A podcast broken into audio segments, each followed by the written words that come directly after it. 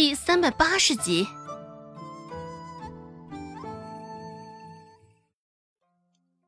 王氏缓了良久，这才与周芷说道：“你，那你就跟着一起来吧。”很快，大堂里只剩温志安、蔡贺还有几个大块头。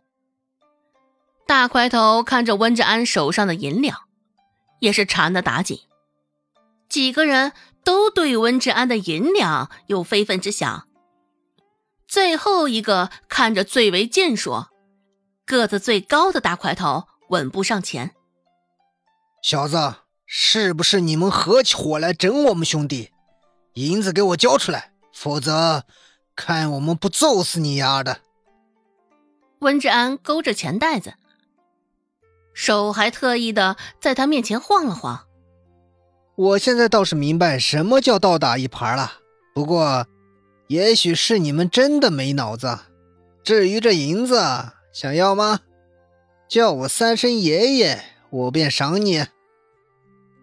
你自然明白温志安这是在羞辱他们，也不多言。那个大块头直接疾步上前。捏着拳头就意欲往温志安的脸上挥去，只是中途，他的拳头被截胡了，被一只更有力的大手挡住了。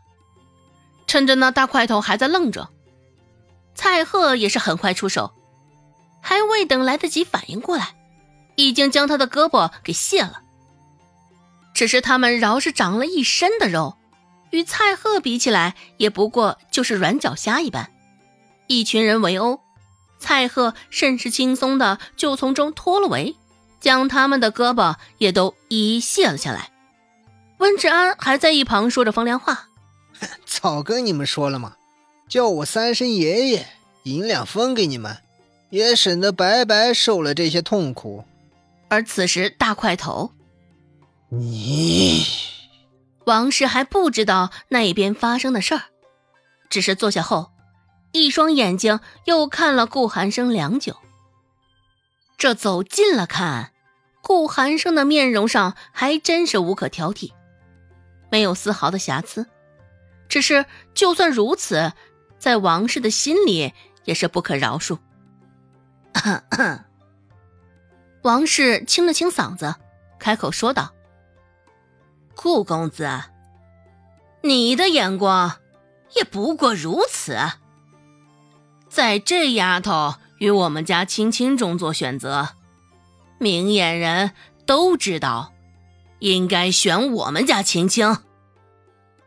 难得的，王氏说话时脸上没有带笑容，反而还能看出他带了些许的怒气。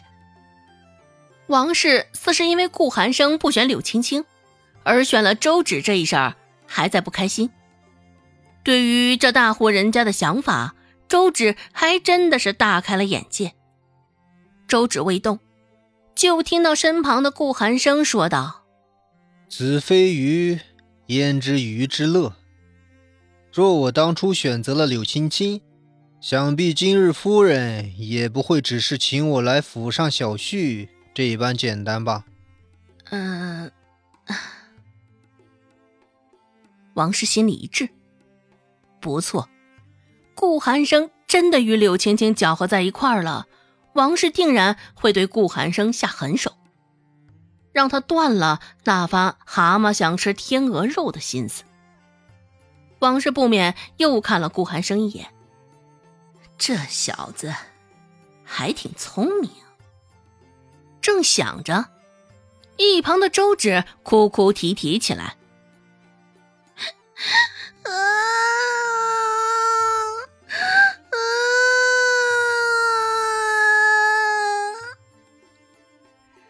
的表演欲是说来就来，一下子也是演技派上身。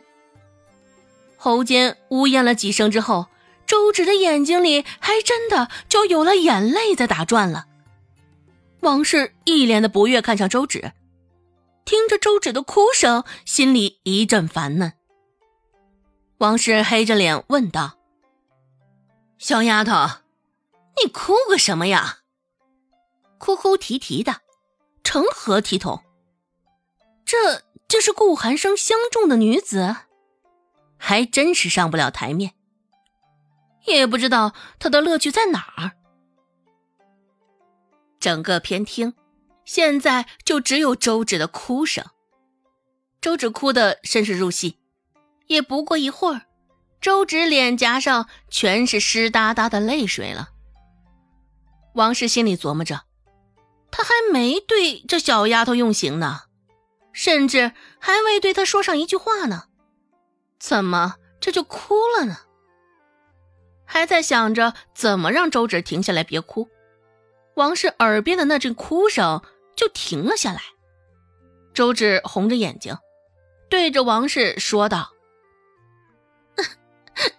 还请夫人见谅。”刚刚想到往事，情难自己，破坏了夫人的兴致。唉，没大碍。王氏嘴角抽搐，也只能硬着头皮原谅他。周芷问道：“夫人不想问问？”我是想到了什么往事，竟然哭得这般凄惨。谁想知道你的往事？王氏真的烦了。只不过较好的礼仪约束下，王氏没有发作，而是顺着周芷的话问出了口：“唉，不知是什么凄惨的往事啊？”只是周芷一勾嘴唇，说道。既然是往事，还是不说他罢了。而此时王氏，你，啊